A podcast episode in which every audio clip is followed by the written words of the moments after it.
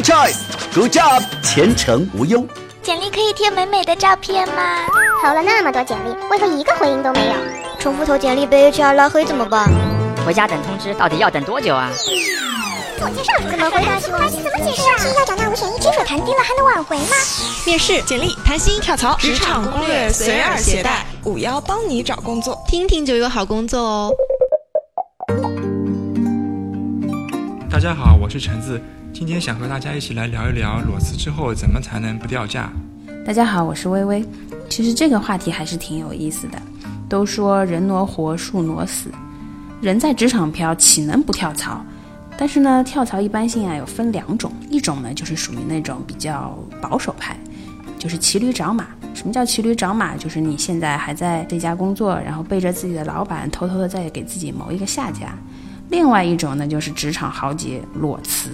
什么叫裸辞呢？就是一咬牙一跺脚，老子不干了，我重重的走，不带走半张 A4 纸。所以对这类人，我向来是表示非常的钦佩。至少我是没有这个胆量去选择裸辞。嗯，微微解释的还是很明确的。近期在我们前程无忧论坛上面就有一份关于裸辞原因的调查，调查结果就显示呢，很大一部分人的裸辞的原因就是因为工资太低。但是呢，很多时候裸辞还是有一定风险的，比如说裸辞空白期太长，导致自己的身价下降，这样便不能达到用跳槽来涨薪的目的了。那如何既能随心所欲的裸辞，又能防止身价下跌呢？下面我就和微微一起和大家分享一下关于裸辞跳槽怎么才能不掉价。我先来给大家分享一下第一个秘籍：裸辞的时候一定要给自己定一个方向，定一个死线。嗯，什么是方向呢？说白了，其实就是自己一个新的职业方向。选择裸辞的人，我觉得多半都是有带一些不满的小情绪才会选择裸辞这样的一个行为。但是呢，不要一直陷入这种很激动、很愤恨的情绪状态。嗯，所以呢，大家还是要在最短的时间内及时找到自己的职业方向。毕竟不能一直裸辞在家做一个啃老族，你们说是不是？所以呢，当你呃自己的心情已经平复了之后呢，倒是可以问一问自己：我当初裸辞到底是为了什么？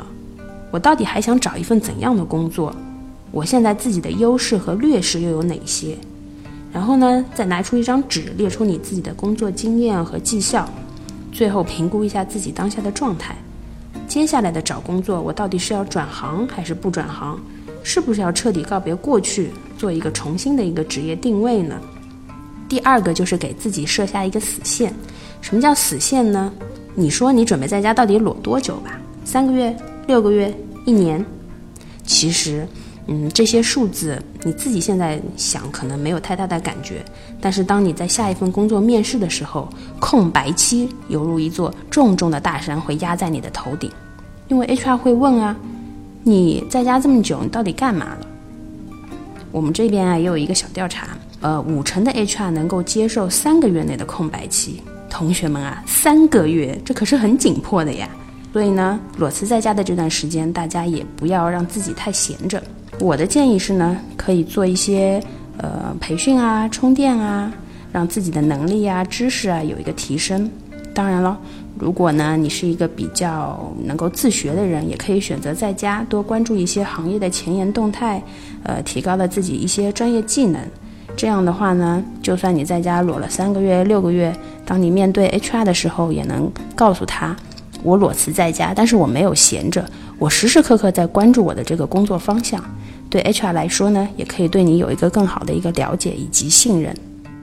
谈到裸辞跳槽怎么才能不掉价，其中还有一点想和大家分享的是，怎样说一个能被 HR 理解的裸辞原因。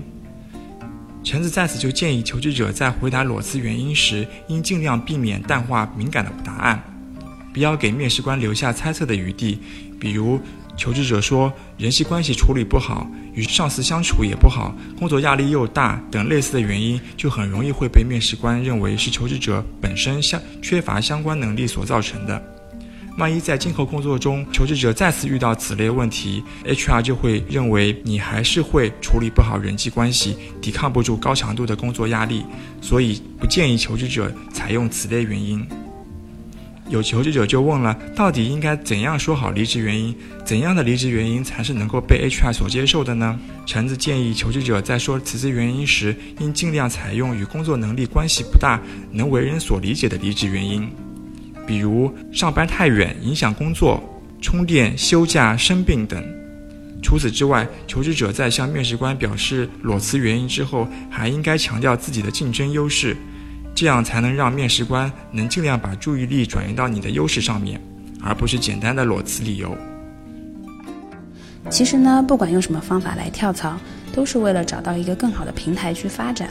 抱着这样的信念，你就不会因为裸辞而让自己的身价慢慢贬值了。最后呢，微微还是要提醒大家，裸辞真的很危险，大家一定要谨慎呀。